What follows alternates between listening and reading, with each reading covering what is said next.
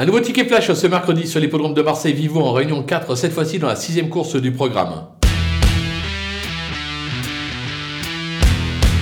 On tente un coup dans cette épreuve avec euh, l'As euh, Glinka euh, Fafa, qui n'a certes rien montré d'extraordinaire depuis ses débuts en compétition. Maintenant, je pense qu'elle est perfectible. L'engagement n'est pas si mauvais que ça. Elle sera déférée des quatre pieds pour l'occasion. Le lot n'a rien d'extraordinaire, c'est très ouvert et je pense qu'elle est capable de venir surprendre à très belle cote. Alors peut-être pas pour la victoire, plus pour une place, raison pour laquelle on va se couvrir, on va la tenter gagnante et placée.